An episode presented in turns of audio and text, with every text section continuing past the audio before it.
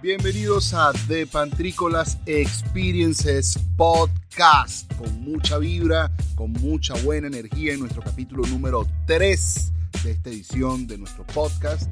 Vamos a estar hablando con, en compañía de nuestro camarada Jesús del podcast El Informal. Vamos a estar hablando de un tema bien picoso, bien peculiar de estos días, acerca de, mira, de pana necesitamos tantos coaches hay tantos coaches alrededor y yo me pregunto, ¿necesitamos tantos coaches en nuestras vidas? Nosotros no sabemos valerlos por nosotros mismos. La verdad es que esto, tú sabes. Bueno, disfrútenlo. Cuídense, mucha, mucha buena vibra, fraternidad y cariño. Mucha fraternidad y mucho cariño. Bienvenidos entonces a un nuevo capítulo de The Pantrícolas Experiences Podcast. En esta oportunidad, con la colaboración de mi amigo Jesús Alfonso del Informal Podcast. Y bueno, vamos a estar aquí hablando varios, varios puntos, varios temas, con mucha soltura, como siempre, con mucha tranquilidad, sin ninguna estructura y por supuesto con mucha buena vibra. Fraternidad, mucho cariño.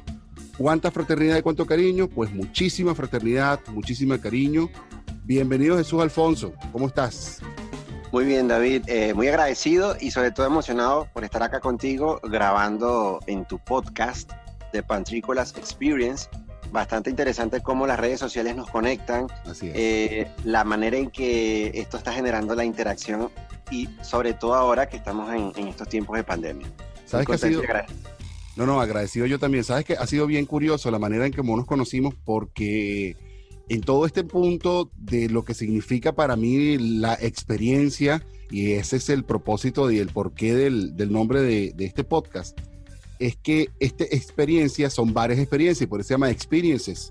Y esa X, pues significa pues el, a la X de las experiencias que vamos a tener y que hemos tenido, porque eh, toda esta producción o esta productora que está detrás de Pantrícolas es algo que está experimentándose todo nuevo y todos estamos detrás de una experiencia donde todo, todo, como todo es nuevo, todo es una nueva experiencia y, y, todo ha sido con la búsqueda de experimentar y de tener mayores y mayores y mayores experiencias. Y por eso fue que cuando el día que decidimos arrancar el podcast, también decidimos contactar con los podcasters.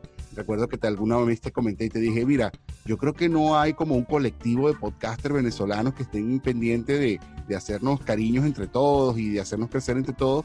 Y de ahí pues nació empezar a contactarnos, empezar a aportarnos. Yo empecé a escuchar tu podcast y empecé a escuchar otros podcasts de otros otros podcasters venezolanos, empecé a contactarlos también, por ahí hay una lista bien larga, y ojalá este tipo de iniciativas que se inician hoy, junto contigo, pues continúe rematándose en adelante. Entonces, por eso nada, bienvenido a esta nueva modalidad. Yo pensaba que lo de la X era porque eras mutante, pero resulta que no eres mutante, sino que te decían, eso es interesante que se lo explique a las personas. Mucha gente no sabe por qué te dicen pantrícolas o ah, pantrícolas, no, no, no, no entiendo eso ahí, explícame eso. Ah, mira, el pantrícolas viene de Pantro. Pantro era mi seudónimo durante el colegio, cuando yo estaba en high school, cuando estaba en, el, bachillerato, em, pues me pusieron por ahí cuando tenía como 12 años, me pusieron ese, ese sobrenombre porque supuestamente... Ya con 12 años te decían Pantro. Bueno, yo soy del 82. Yo soy eh, de los, un año después de ti, pero para que un niño de 12 años le digan Pantro, eso no es bullying. No, todo lo contrario, era todo un orgullo, era el tipo papiado de la comiquita, era el tipo, ah, ¿sabes?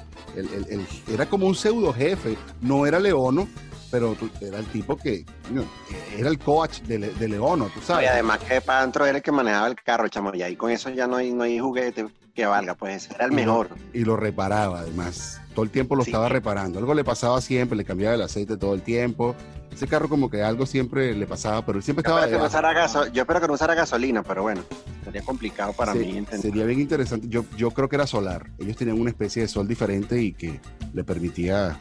Bueno, tú sabes, era tondera, cualquier cosa podía pasar. Correcto.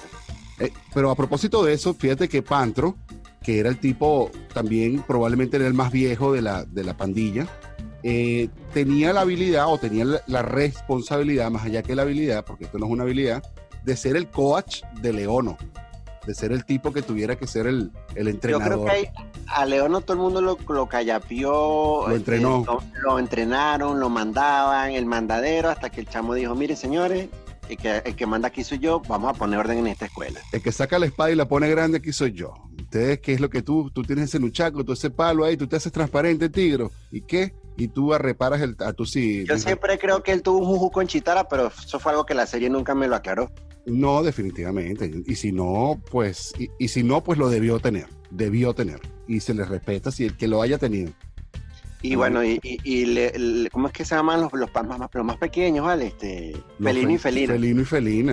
Eso Felino. tampoco me quedó claro esa, esa- es de dónde vienen esos chamos. O sea, ellos vienen de Tondera, pero, ajá, ¿de Bueno. quiénes son? Son los hijos de alguien por allí. Yo no sé es cómo les llegaron a ellos, porque ellos ap- aparecieron después. Tú sabes, Sí. ellos no siempre estuvieron. Bueno, en lo fin. cierto del caso es que ya entendemos por qué se llama de Pantricolás. Eh, ah, y el pantricolás viene Ajá. de era, el, el colás es una suma de pantro con San Nicolás. Y esto era un tema Es que, bastante complicado, ¿viste? ah, bueno, porque esta es mi segunda etapa de ser pantro en la universidad. Entonces, ¿Y en la yo- otra te decía San Nicolás o cómo es la cosa? no, lo que pasa es que tú sabes que yo tenía la particularidad, o bueno, a lo mejor todavía la tengo, que veía mucho YouTube, veía mucho TED, veía, yo no veía casi televisión, televisión, sino que estaba viendo quizás más noticia digital durante el tiempo de la universidad. Y eso de alguna manera pues me permitía, o pues yo estaba como viendo, digamos, va- vainas de, de otro calibre, qué sé yo, mientras mis panas estaban viendo fútbol y la Champions, yo estaba pues escuchando algunas charlas de, de crecimiento de cannabis o de cómo hacer eh, bolsas con yuca, vainas que quizás ellos no estaban ni siquiera interesados y yo venía a la hora del almuerzo y les echaba un cuento de que las abejas polinizaban mejor cuando tenían cannabis alrededor porque les llamaba la atención el, el, cannabis y la polinización y hacían mejor miel. Y decían, ¿de dónde sacaste tú esa vaina? Dice, bueno, no sé, lo vi por televisión, en algún lado lo vi, lo puede ver todo el mundo. Claro, yo estaba todo el tiempo, abría mi computador y ya estaba viendo tanta vaina que cada vez que abría el YouTube veía algo nuevo, que tú sabes que YouTube es un canal que te muestra lo que tú estás buscando, ¿no? YouTube es perfecto. Exacto. Entonces, eh, eh, eso se convirtió así que como, tú siempre nos traes un regalo de esos todo loco, entonces era como, eres San Nicolás, siempre nos vas a traer un regalo, eres San Nicolás. Entonces, Entonces sí es correcto que esa X, porque lo que tienes es una mutación ahí de San Nicolás con Pantro, imagínate. Así es, entonces ahí salió el pantricolás. Entonces de ahí, bueno, pantricolás, pantricolás, pantricolás. En el momento en que yo fui a abrir mi Instagram, le digo, bueno, que le, probé Pantro y Pantro ya estaba tomado. Le Imagínate le- tú un logotipo ahí que te lances de Pantro con Nicolás. Bueno, algún día lo haces coño, por no, ahí. con, con Nicolás no, ¿viste? Mo- bueno, dije San Nicolás. Nada, bueno, mosca, pues con Nicolás no se quiere comparar, no te, no, no te sumes con Nicolás. Bueno, pero ya va, es San Nicolás, no, no, no, te, no te me vayas del tema. Ahí sí te haces X en la vida, ¿oíste? Bueno, ya tú la tienes adelante, ¿viste? Bueno, como te decía, entonces nada, ese es el punto de por qué entonces me llamo Patricolás y de ahí nació el por qué, es porque nada, probé varios, varios intentos para hacer la prueba, para hacer la, la cuenta de Instagram y resulta que ninguna servía, ponía Pantro, ponía Pantro 58, que es una que me gustaba, ponía mi nombre 58 y ninguna funcionaba y al final nada. Pantricolás, Pantricolás funcionó, Pantricolás. Bueno, pero por lo menos pudiste. Yo todavía estoy esperando que un filipino me responda para yo poderle quitarle el piso a mi, a mi cuenta personal. Es frustrante, ¿viste? Sí, me Llevo- años en esto. Yo no sé si lo mató un maremoto, una erupción volcánica, no lo sé, pero no me responde. Pero escríbele a Instagram, dile, mira, Instagram, tiene una foto de yo- todo ya- lo que yo tengo, por el amor de Dios. Es triste, es triste. Bueno, nada, vamos entonces al tema de esta noche, Jesús. Eh, yo quería, a propósito de que, bueno, qué bueno que me preguntaste lo de Pantro y, y que me vino a la cabeza de nuevo el punto principal de conversación de esta noche, es que fíjate que yo me he dado cuenta que ha existido en estos últimos días una proliferación de los coach. Ahora hay un Yo los coach detesto, punto. Hay un coach espiritual, hay un coach de, de físico, de alimentación, de, de salud, de, de cómo debes arreglar tu casa, cómo te debes vestir. Ahora resulta, o sea, tú no sabes hacer un coño. Tú No, y, y- y aparte de eso, los psicólogos no sirven para nada. no, pero es que tú como persona no sabes hacer un coño. Tú no sabes nada y todo lo sabe otro. Y entonces pregunto yo, ¿existirá un coach para todo? Un, coach que te eh, diga... Bueno, yo, creo que sí, yo digo que sí, porque de alguna manera ellos utilizan cualquier metodología que hayan podido crear o, copiar dentro de, la gran cantidad de, orientadores, porque realmente, ¿qué significa coaching, coach en español? Ya. Es, bueno, un orientador, un, un orientador. ¿Y por qué no llamarte orientador? Porque todo lo tenemos que este, colocar en inglés, esa es otra palabra. ah, bueno, pues es más fácil. Es porque eso le da un, cliché y, eso genera un clic bueno, y se ve más fácil, tú sabes, no es lo mismo. Yo soy tu orientador. ¿Orientador? ¿De qué? No soy tu coach. Oh, sí, mi coach. Y, se la dan hasta de terapista. Ahora me pregunto, ¿existirán coach de coaches?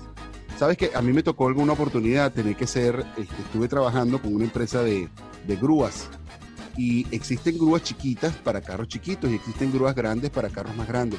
Existen grúas grandísimas para autobuses grandes y existen grúas enormes que son para llevarse las otras grúas que son demasiado grandes. Ahora me pregunto, ¿existirá algún coach cuando los coach tienen problemas para saber que los, que los manageren también? Entonces ya, ya no es coach, ahora es manager.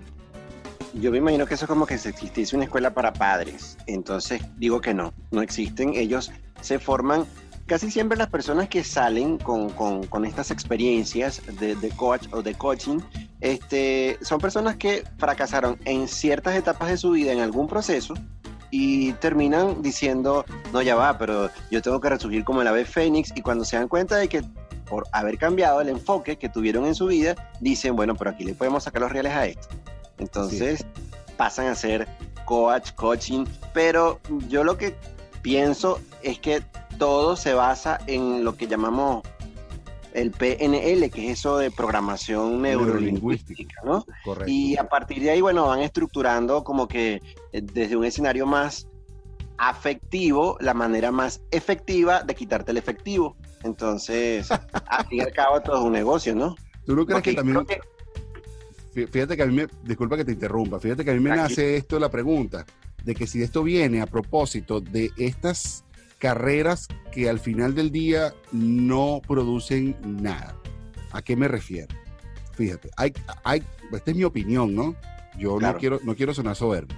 A mí me parece que hay carreras universitarias que, que deben ser, pudieran ser parte de todas las demás carreras.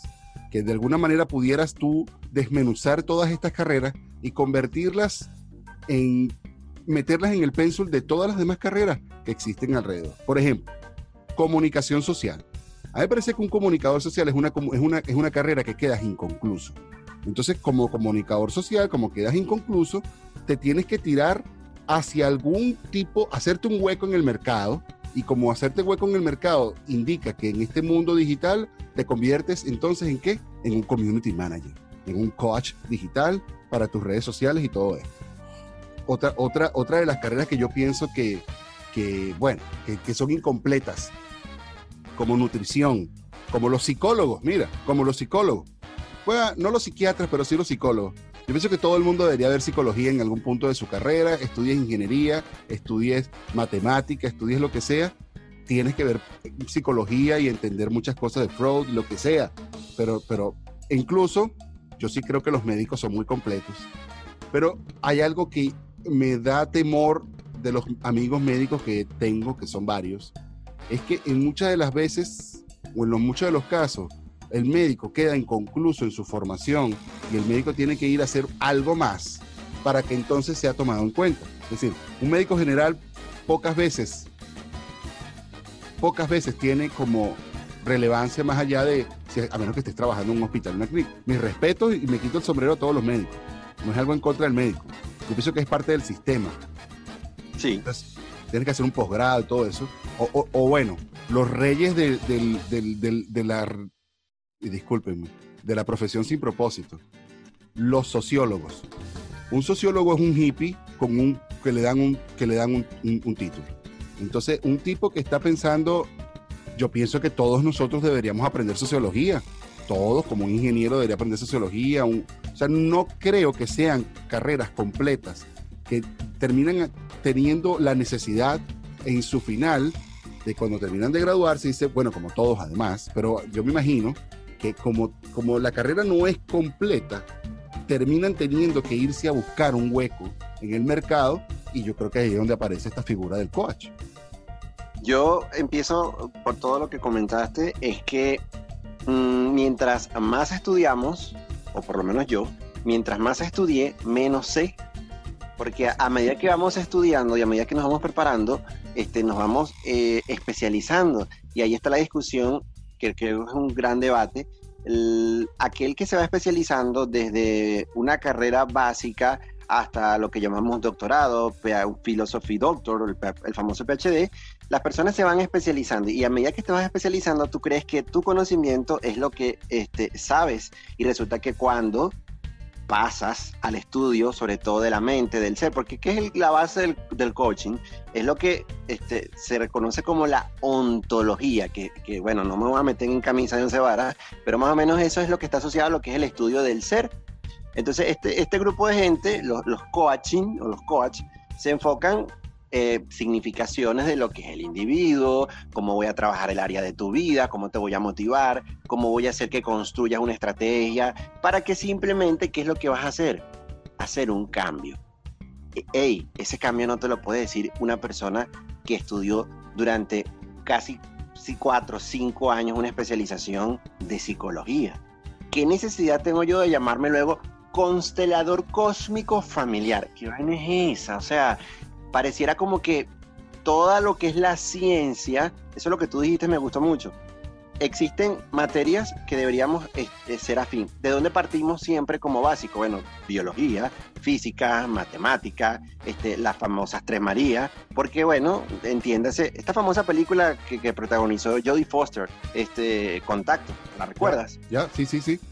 El mensaje magnífico que dejan las matemáticas y que al final, este, Jodie Foster se da cuenta de que no pudo probar en base a la ciencia lo que sintió con lo que ella llamó la emoción.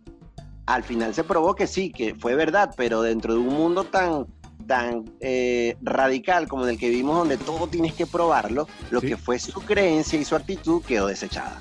Así es. Así, no, bueno, y es un tema de que Mira, yo te voy a decir una cosa. Yo no, yo no quisiera llamarlos farsantes, porque la verdad es que aparentemente sí existe también una necesidad de guías. Sí hay personas que necesitan y quieren. Porque, fíjate, en el mercado existe, existen espacios para todos. Yo recuerdo verte, yo, yo recuerdo una tía, que, que una tía de mi mamá, de San Blas en Valencia. Ella vendía, ella murió, pero toda su vida vendió velas y santos. Y yo siempre dije, ¿de velas y santos se puede vivir? Pues si hay que... no vendía? Seguramente. Ah, okay. si, si, si tú... Pero no estoy hablando de santero de santería, estoy hablando de santeros de, de, de santos, santos... Católicos. De, santos católicos, correcto. Ok, o sea, vendía iconografías católicas. Iconografías católicas, estampitas y todo esto. Y créeme, vivió toda la vida haciendo esto. Y si hay mercado de gente que compre velas y, y todo de lo que sea un significado católico para alguien, créeme que hay mercado para lo que tú tengas. Para claro, lo que tú es como que compres eh, el, o descargues la última música de tu cantante favorito. Eres un fan, eres un fanático, eh, sigues a alguien, por ende vas a coleccionar o a tratar de tener todo lo que sea de esa persona. Lo mismo sucederá con las religiones. Claro, claro, claro. Fíjate que estaba viendo algunos de los, de los chistes y algunos memes de, en cuanto a los coaches. Sabes que los coaches también, los, o los coach, um, deberían también informarte muy bien si te están ya haciendo el coaching. Tienen que dejarte muy claro las, las puntualidades. Por ejemplo, los coachings de, de salud o, de, o que te están ayudando para que pierdas peso. Probablemente eso es lo que tú necesitabas, un coach que te llevara a una meta que tú tal vez no sabías cómo llegar. A... Pero ¿por qué no un psicólogo? Mira, eh, depende también de cuál sea la necesidad. Yo te voy a dar mi experiencia en cuanto a cuando yo hice atletismo. Cuando yo hice atletismo, yo pensaba que ir a hacer atletismo era ir y vas a correr. Pero progresivamente tú necesitas a alguien que también sepa cómo hacerte mejor. Cuando tú dices un psicólogo, pues también lo puedo ver. Yo pienso que hay muchísimos problemas que son psicológicamente resueltos.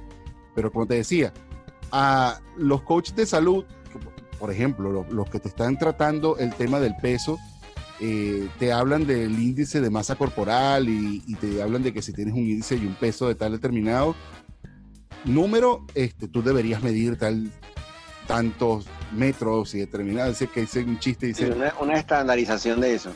Sí, un chiste que dice aquí, cielo, peso lo mismo que una persona de dos metros, de dos metros cuarenta. Tengo que empezar a crecer urgentemente. Entonces, eh, mm. claro, y es una visión. O sea, estoy, estoy gordo o estoy enano. Eh, eh, y, Perspectivas diferentes. claro, Entonces, bueno, estás viendo un 6 o estás viendo un 9. Y, allá es donde me voy, ¿no? El coach también tiene que plantearte cuál es el objetivo, cuál es el objetivo del cual estamos tratando, estamos persiguiendo y cuál es el plan que estamos trazando y al final del día, cuándo es que vamos a llegar a esa meta, ¿no? Eso es lo que yo espero, ¿no? Porque si no eres un farsante. Lo que pasa es que todo eso lo pintamos y, la mayoría de las personas que, consumen este tipo de, productos, porque bueno, al fin y al cabo es un producto, porque eh, a menos que, bueno, yo creo que ni el Dalai Lama ni, ni, ni, ni absolutamente nadie este, ha sacado este tipo de conductas eh, si no va a tener una retribución económica. Entonces, ¿qué pasa? Estos coaches, este, la gente lo ve como una figura de gurú, eh, tienen que venir como multimillonarios. Eso es como lo que está pasando ahorita en Venezuela. Mira, aquí en Venezuela se está presentando mucho sé tu propio jefe. Y el sé tu propio jefe entonces está cayendo, ni tanto, ahorita estamos en este negocio piramidal de, de ser eh, trading. Entonces, aquí todo el mundo es, sí, ahora, ahora todo el mundo es trader. Sí, ahora todo el mundo es trader, pero entonces te tienes que vestir de una manera particular, te tienes que peinar de una manera particular, tienes que tener una actitud positiva ante la vida. No es como yo que me levanto atinado y que los primeros 15 minutos del día no quiero que me hable nadie. Y yo siempre pienso de manera negativa que nada va a servir, que el mundo se acaba mañana. Yo no serviría para hacer trading y mucho menos para tener que empezar a reclutar dos personas para poder pagar academia que me vale 200 dólares. Entonces, eh, pinto esa imagen de multimillonario y resulta que si de estos dos que vienen atrás de mí no pagan, yo salgo fuera. Tienes que parecer multimillonario. Si tú no pareces multimillonario, tú, me tengo que peinar igual. Y empiezo entonces a, dar a entender con, con esa mercadotecnia estratégica que bueno, que ahí sí voy a conseguir resultados en mi vida, voy a generar cambio en la vida de la persona, que voy a asegurarme un nivel específico, un resultado, ¿por qué tengo que engañar a la gente de esa manera? A propósito de que nombraste eso, me hiciste recordar, para recordarle a los que nos están escuchando, que si tú, amigo mío, que tienes la fórmula de, ser multimillonario siendo un trader, Pásamela, pásamela. Yo quiero ser un mantenido toda mi vida, pero no he conseguido eso todavía. No, no, yo bueno, está bien, está bien. Tú tienes la fórmula, maravilloso. Y te gusta y te la estás disfrutando y te la estás terpiando. Entonces yo me pregunto, ¿por qué si tú tienes la fórmula de eso y eres tan multimillonario, vas a mi cuenta de Instagram que es tan pelabola y me escribes un directo y me estás pidiendo que me meta también en tu cuenta porque tú ves muy interesante no, bloqueo. No, pero yo lo digo es que bloqueo. si fueran tan millonarios, ¿por qué me buscan a mí? ¿Por qué no buscan porque a... es una presa fácil. Porque no buscan a uno que sí de verdad les aporte, ¿no? Eh, claro. Lo que digo es que bueno, ahí está, el mundo está lleno de todos los farsantes del mundo, ¿viste? Y yo de verdad toda la vida he detestado las multiniveles de cadenas o de pirámides. menos, menos Avon, a pesar de que le estamos haciendo publicidad. Avon se vende solo. Bueno, se vende solo. Bueno, porque ya Avon funciona muy diferente. Tú sabes, existe un catálogo. La cosa de un catálogo que, que, ¿te acuerdas de ese catálogo que entonces rayaban? Fulana me debe tanto, Avon no tanto. Yo, ah, mira, ah, eso una cosa maravillosa. No, no, no, no. Y el tema, mira, el tema del catálogo es, es una arma de doble filo. Para mí es una religión en este país. Yo disfrutaba viendo esos catálogos rayados ese poco de viejas que venían a mi casa. O, ir a las reuniones de Topperware, que lo que iba era hartar, más nada. Las de Topperware eran muy buenas, pero te decía que lo, lo, del, lo del, catálogo de Avon es, es un arma de doble filo, porque entonces yo te lo dejo en tu casa y te digo, mm, te lo vengo a buscar el martes, velo ahí varias veces. Claro, ese es el engaño. Y entonces ahí te lo dejaba y tú decías, sí, sí, yo lo voy a mirar. Y lo ponías en la mesa de la cocina y después él te miraba a ti y tú lo mirabas a él y, pasaba y decía, sí, ya lo voy a mirar. Sí, sí, sí, ya lo voy a mirar. Y todo el día hasta... Cuatro días para agarrar un piazo de vaso que vas a comprar porque no tenías para comprar más nada. Bueno, pero él te, él te metía presión, ¿sabes? Pasaba esos cuatro días metiéndote, mírame, mírame, ábreme, pon tu nombre aquí. y después que empezaron a ponerle olor a los catálogos, que empezabas a raspar el dedo, que ya las viejas venían y rompían porque ya no olía nada, ya le pasaron tanto el dedo que ya no huele a nada. O le, daban y se lo pasaban por el cuello. Y una vez para aprovechar una, una vez. Eso, eso lo vi bastante. Pero bueno, sí, Avon, Avon bueno, mis respetos a Avon y Tupperware, bueno, en, paz Yo creo que eso fue la, mejor, bueno, aquí en Venezuela todavía existe y, y, es un éxito, ¿viste? ¿Tupperware existe aún? Tupperware existe aún, aunque usted no lo crea. No, yo sé que Tupperware, la marca, existe aún, pero pensé que ya en Venezuela ya no, no existía así como... ¿Sabes que hay cosas que nada más quedaron para Venezuela, como el Diablito? Que es difícil me ha, costado, me ha sido conseguir Diablito. Lo, que pasa es que creo que fue algo que siempre, eh, como dijiste, ¿no? Existió aquí, después vino un cuento extraño que Diablito se iba de Venezuela y, bueno, vino todo un... y Diablito se iba de Venezuela, se acababa Diablito. Eso no sí, y, al fin y al cabo eh, son productos que se siguen vendiendo. Esos productos de Venezuela. Pero bueno, nada, volvemos entonces al tema de los, de los coaches. Eh, mira, ¿tú no crees que es un tema de falta de liderazgo? Es un tema de que la gente necesite un, alguien que te maneje, es un tema de liderazgo en sus propias vidas que quizás lo, que, hay un tema de debilidad. ¿No crees que nos estamos haciendo débiles? No, o nos quieren hacer ver débiles, porque pareciera que tú no, no puedes ser este el dueño de tu propio destino. Sonó muy cliché y ridículo lo que dije. Casi pero sonaste como Maite, el dueño de nuestra propia sí, destino. Bueno, pero también ya Maite, yo la recuerdo y, sí, yo soy fan de Maite. Este, pero no, vale, Maite, si tú me llegas a escuchar, te amo. Este, bueno, siguiendo con el tema, eh, podemos ser líderes. Ahora, el liderazgo parte de que tú sientas que puedas ser un líder y resulta que eso también va como quizás nos críen, si, si nos hagan nuestros padres ser líderes, si el entorno en el que vivimos no, no, no, nos dé el espaldarazo para que seamos líderes y, líder puede ser cualquiera. El problema es que nos hacen ver con, con el transcurrir de nuestros años es que, un líder tiene una imagen específica, que un líder vende una imagen política, perdón, partidista y no política, porque bueno, políticos somos todos, hacemos políticas diariamente en la vida, en, las decisiones. Y, líder es una situación eh, circunstancial, diría yo. claro, líder es una situación circunstancial, pero creo que no todos tenemos la madera o no todos tienen la madera para ser líderes. Un líder es una persona que, que tenga ímpetu, ¿no? Y ese ímpetu, ese ímpetu perdón, va validado por, por cómo tú te vayas desenvolviendo. Yo creo que todo parte de cómo nos críen, de cómo nuestros padres nos formen o el entorno te forme. Sí, bueno, tú sabes que de eso me llama muchísimo la atención porque yo tengo la misma crianza que de mis hermanos, yo soy el del medio de mis dos hermanos y cada uno de nosotros pues percibe la vida de una manera bastante diferente, ¿no? Mira, ir muy lejos, yo siento que la generación que, que nos sigue a nosotros se está autodenominando, no porque ellos quieran denominarse así, sino por sus acciones. Las estamos dominando como la generación de cristal. Son demasiado, demasiado ofendidos. Y esto me preocupa, porque esa ofensa viene como de un sentimiento de, de necesidad de atención. Como no me estás prestando la atención que yo necesito y ahora me ofendo y lloro por todo. Y, esto nos está generando una dificultad en la comunicación, porque ahora ni siquiera sabemos cómo podemos comunicarnos con nadie sin que nadie se sienta ofendido.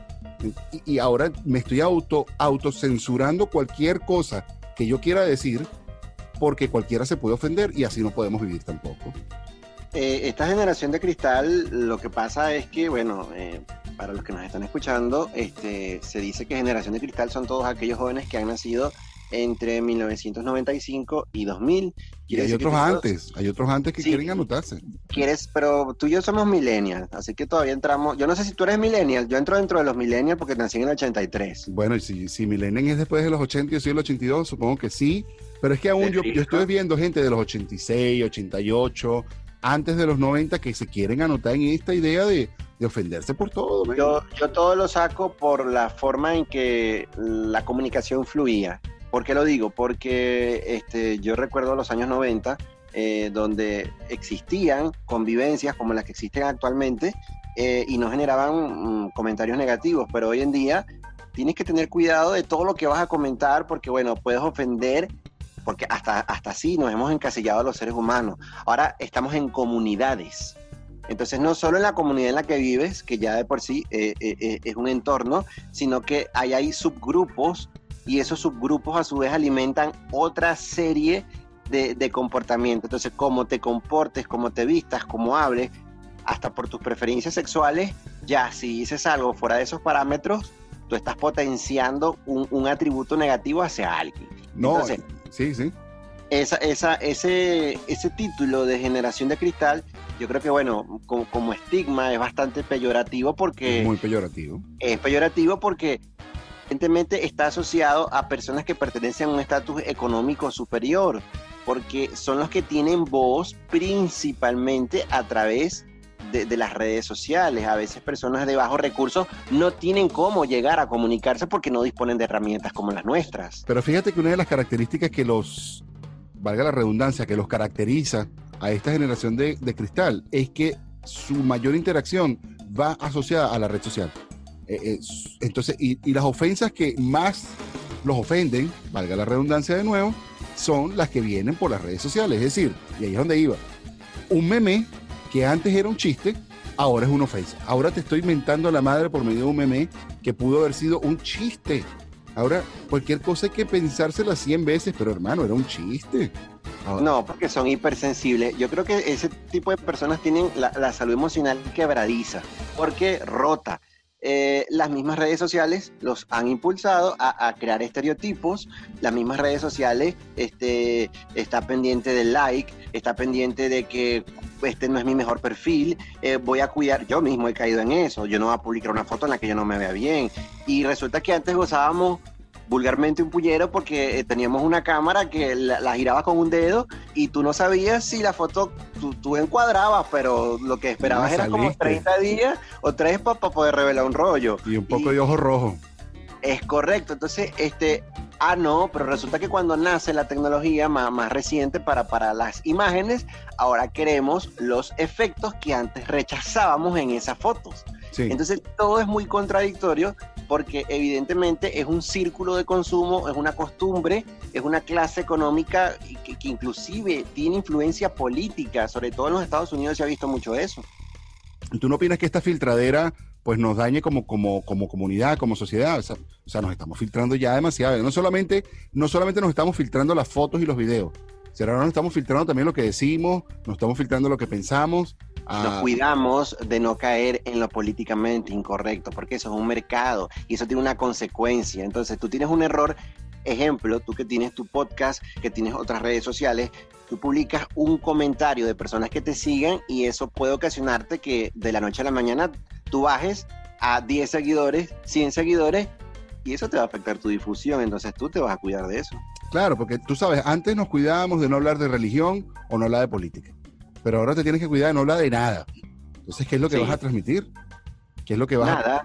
va a cuidar, porque eso es lo que estamos transmitiendo, eso es lo que le estamos llevando a nuestros hijos, los que tienen, perdón, eso es lo que le estamos llevando a, a, una generación frágil emocionalmente. Vacía. cuando, Vacía, y, y, cuando la verdad es que nos damos cuenta, la sociedad, la vida misma, por eso es que cuando se habla eh, de este tema tan estúpido de nueva normalidad, yo decía, pero ya va, es que antes vivíamos en la normalidad, con guerras, con hambre. Lo que pasa es que como no te toca a ti, no te pasa a ti, este, no es tu problema. Ahora la pandemia me encanta que, estemos atravesando, aunque suena irónico por el momento, porque se supone que nos estamos hasta categorizando socialmente. Fíjate que hoy en día, no, bueno, las personas de tal, de tal, de tal, nos están manipulando hasta políticamente. entonces, en nombre de la libertad. Y resulta que en nombre de la libertad no salgas de tu casa porque te mueres. No soy científico para probar si lo que me están diciendo es verdad o no, o es, es una actitud contrológica. Es una cuestión de un bombardeo de información que nos está ubicando y, y hace que sobresalga esa fragilidad emocional. Es lo que pienso. No, definitivamente. Y no estamos en, no estamos quizás en los mejores momentos porque todos somos novatos en esta situación. Aquí nadie tiene experiencia en coronavirus, nadie tiene experiencia en cómo sobrevivir a esto y, entonces, bueno, todos somos novatos. Todo lo que pase es novato, es una novatada. Cambiando el tema. ¿Cómo alguien va a decir, por ejemplo, Ajá, disculpa, quería simplemente agregar esto. ¿Cómo alguien va a decir que va a estar estresado en su casa? Epa, vino la Segunda Guerra Mundial y hubo personas que tuvieron que pasar tres años, cuatro años en un sótano comiendo casi que tierra, sobrevivieron y a ti porque te dicen que tienes que estar en tu casa alimentándote como un cerdo, ¿vas a sufrir? Bueno, tú sabes que eso tiene sus dos vistas.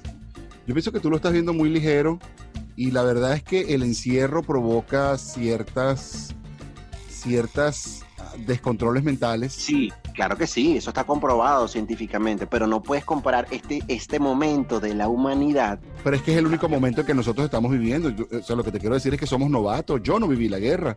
Yo no Evidentemente. La guerra. Esto, pero hay testimonios que lo acreditan. Está bien, pero fueron los testimonios de ellos.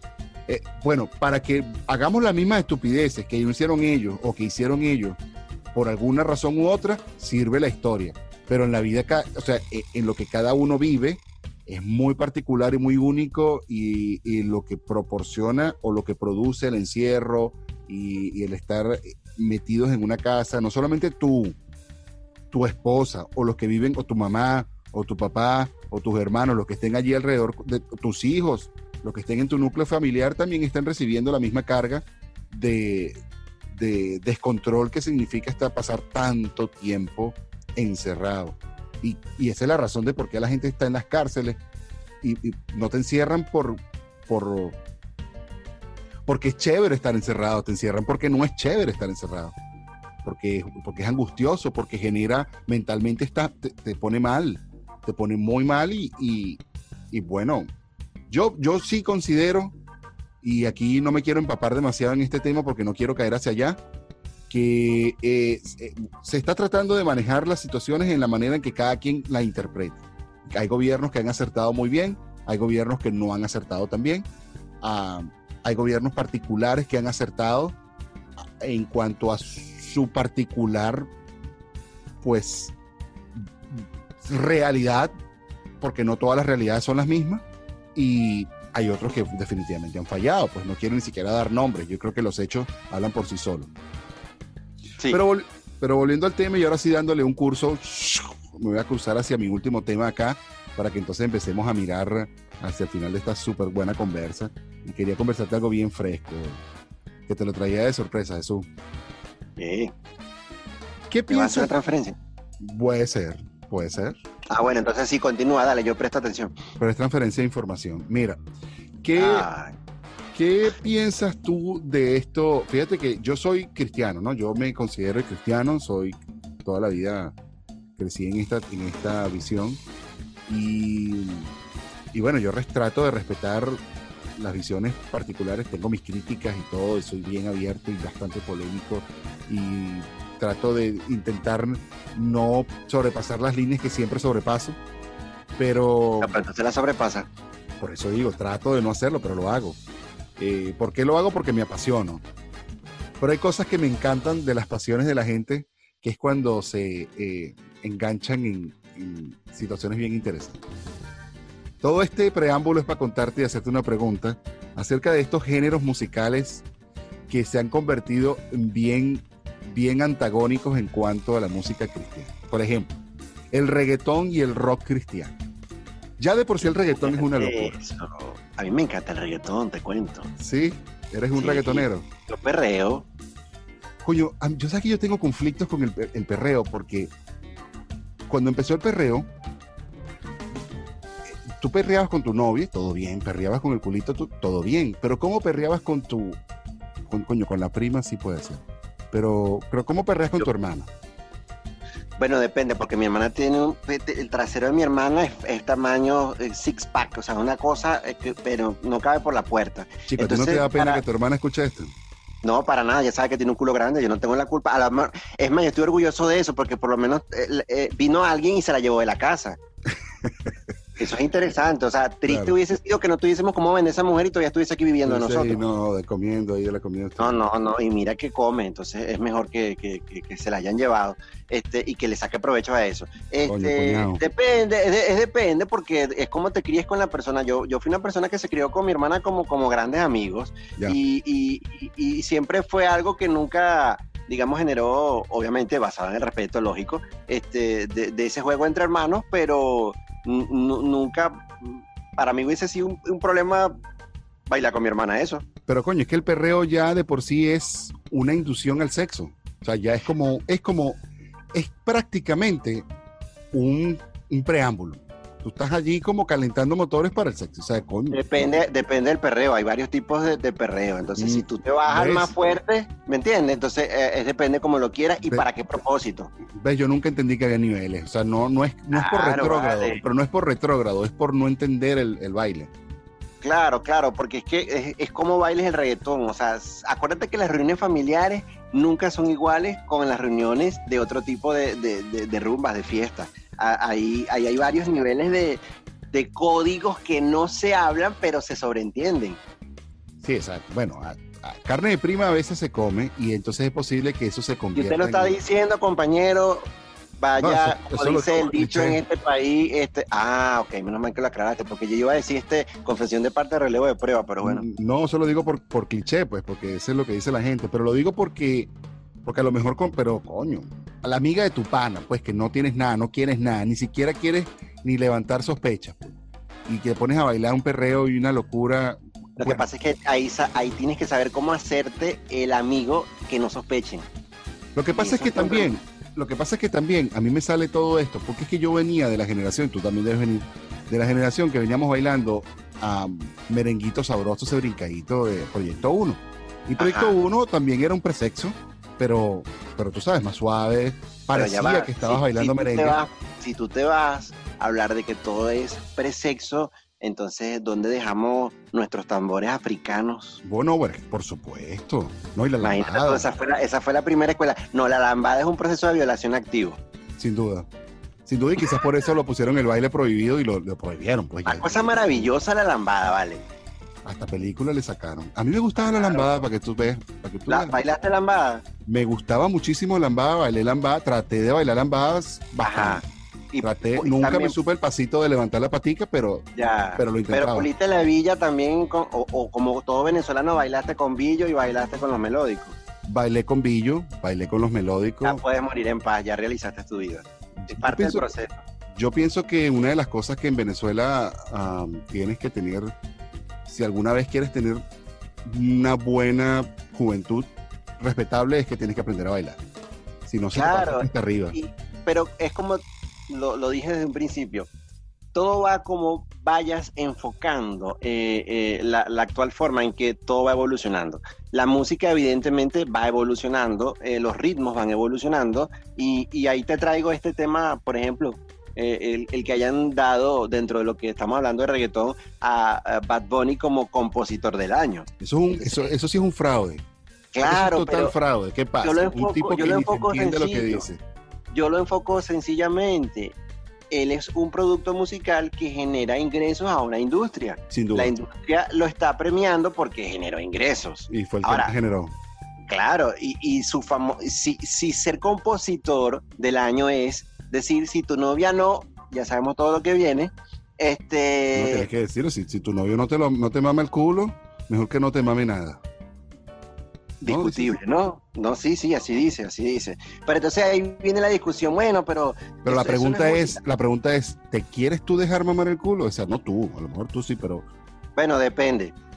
pues, pero, pero, pero, o sea, esa es la pregunta que se quiere hacer. Por ejemplo, oh, es- Esto es, vamos a meternos en camisa de once varas. pero es que me parece una, me parece una locura. Esa- es- hay uno que yo escuché que decía, ella se arrebata. Ella se arrebata. Yo decía, bueno, está hablando de Pero es ella. que es el contexto. ¿Es ella, es ella, ella una chica o es ella una salchicha que la dejaste en, en la parrillera y se estaba arrebatando? Ve las, ve las letras de las canciones hace 20, 30 años. Este, ve, ve- ¿Te acuerdas de los fantasmas del Caribe? Aquí se me cayó la cédula feo. No, pero es que a mí Este- me gustaba Fantasma del Caribe, ¿viste? Claro, bueno, fantasmas del Caribe. Ey, Cuando tú, la vi me emocioné. Ven y dame un beso, beso. Ah, Ah, wow, esa era una cosa. Ajá, exactamente. Entonces tú decías, wow, mira. No, pero es que ahorita ya. Este, Cuando aquí la vi, tuvimos- me Aquí tuvimos un coito y si sirvió y te lo metí, ya, o sea, ya, ya transgredimos. Y ya Sí, eso lo sí. vemos como normal. Sí, sí, sí, ¿Me no, y me acuerdo Ya Guillermo Dávila, mi- mira, mira, mira esta caída de cédula, la voy a tirar así con fuerza y todo. Guillermo Dávila.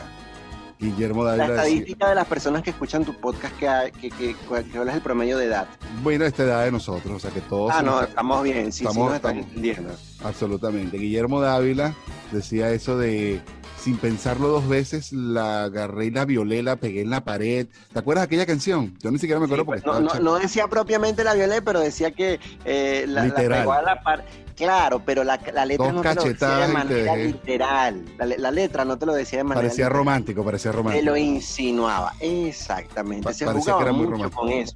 Exactamente, pero hoy en día ya es gráfico ya, ya totalmente la letra. Pero parece que es un tema también bien puertorriqueño, ¿no? A ellos como que sí les gusta la vaina así, que sea bueno, eso va por raza. Bueno, eso va por, por, bueno, no diría raza, eso va por cultura, me equivoqué. Eso va por la cultura. Y nosotros los caribeños, este, sobre todo los latino-caribeños, eh, somos una sociedad que, que, el tema sexual está siempre presente en todo. Y entonces ahora, ¿cómo tú asocias eso, la cumbia y, y el reggaetón y el rock con, con, con religión? Porque yo sí no veo esto. Bueno, yo lo tengo claro. Este, para hacer como el flautista de Hamelin, que las personas, las raticas, digo raticas en el sentido de que, bueno, eso fue el, flautista de Hamelin, ¿no? La, analogía. Este, tienes que hacer que si las personas quieren, quieres que las personas te sigan, bailales al son que te toquen y utiliza los medios necesarios para que te sigan. Y entonces ahí es donde cae que el tema de la religión, para mi punto de vista, también manipula, también busca crear adeptos y decir, bueno, te lo tengo más soft, ligero, pero también existe para ti este lado. ¿Y, cómo se perrea cristiano? No sé porque nunca he ido a un culto donde la gente perrea cristiano, pero creo que, no deben creo que no deben perrear. Yo creo que ahí no deben perrear porque es ofensivo. ¿Tú crees que es, ofende a Dios? Yo creo que no, yo creo que la música existe, los ritmos existen, las culturas existen y es todo desde, el punto de vista como el enfoque. Ejemplo, este, Dios hubiese estado ofendido porque nuestros indígenas andaran desnudos. Supongo que no. Ah, entonces de la misma manera, el enfoque que le hemos dado a la música y cuando ya podemos utilizar bien el significado de las cosas y ese criterio, es lo que te va a dar cómo interpretes todo. Y esto lo traigo a colación porque fíjate que eso lleva a, que, a lo que estábamos hablando anteriormente. El tema de la definición de la, sensibilidad que le ponemos a la ofensa va a depender de cómo lo veamos nosotros. Una grosería, una mala palabra, que una manera en cómo te vistas puede ser ofensivo para una persona como para otra persona no. A lo mejor tú sales a la calle, fíjate, yo soy pronudismo y, y si yo voy a la calle y veo a una persona desnudo, probablemente yo no me voy a sentir ofendido, a menos que su comportamiento desnudo ofenda a mi esposa o me ofenda a mí, a mis hijos, por su comportamiento, porque por, lo que sea que esté haciendo, pero porque esté desnudo no me va a ofender a mí, o, pero, pero sí pudiera ofender a otro, o lo que esté diciendo uno, lo que esté haciendo el otro, pudiera ofender o no pudiera ofender. Y ahí es donde quería llegar, porque estamos llegando ya al final de nuestro programa, y que eso nos lleva a darnos cuenta que la ofensa y estar ofendidos y, en esto que estamos hablando de la, perdón, la generación de cristal, la generación de la intolerancia, como yo la llamo, realmente yo llamo que es una generación que no ha aprendido a tolerar, que no ha aprendido que debemos tolerar todo lo que existe y que debemos ser abiertos y no ser tan cuadrados porque si hay algo que sí no me está gustando de la generación intolerante, es que no toleran por dentro, utilizando mecanismos de intolerancia, no toleran absolutamente nada. Entonces es como una como, un, como, una, como que los dos vuelven a un, a un círculo donde ellos mismos son las víctimas y son los victimarios de su propio, de su propio pensar. Yo, yo siempre digo que eh, los, los mato con esto. Tus derechos terminan donde comienzan los míos. Así es, así es. Entonces, este, no puedes pedir igualdad cuando tampoco eres tolerante a que otros piensen diferente a ti. Así es, no, y tampoco puedes cercenar a otros porque algo te ofende. Exactamente, y eso abarca hasta los temas religiosos, que creo que son los más delicados de, de, de, analizar, porque la perspectiva hacia la espiritualidad o cómo la enfocas va a estar descrita por la, la introspectiva de cada ser humano. Así es, así es.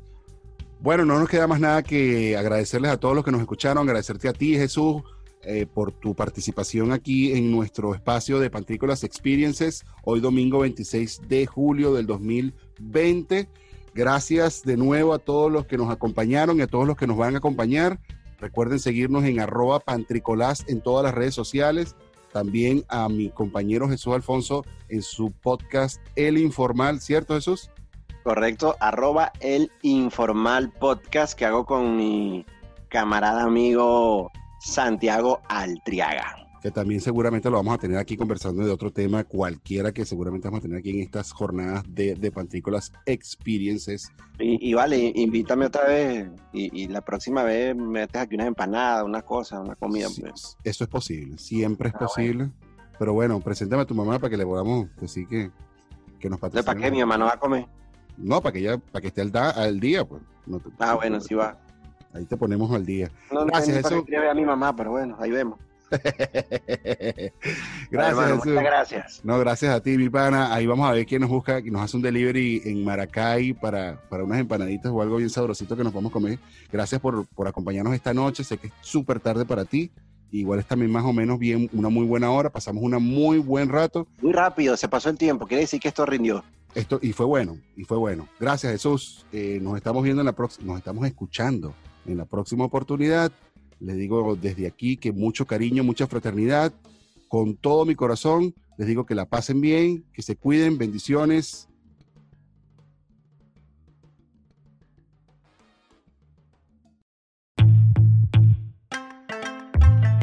Esto fue The Pantrícolas Experiences Podcast.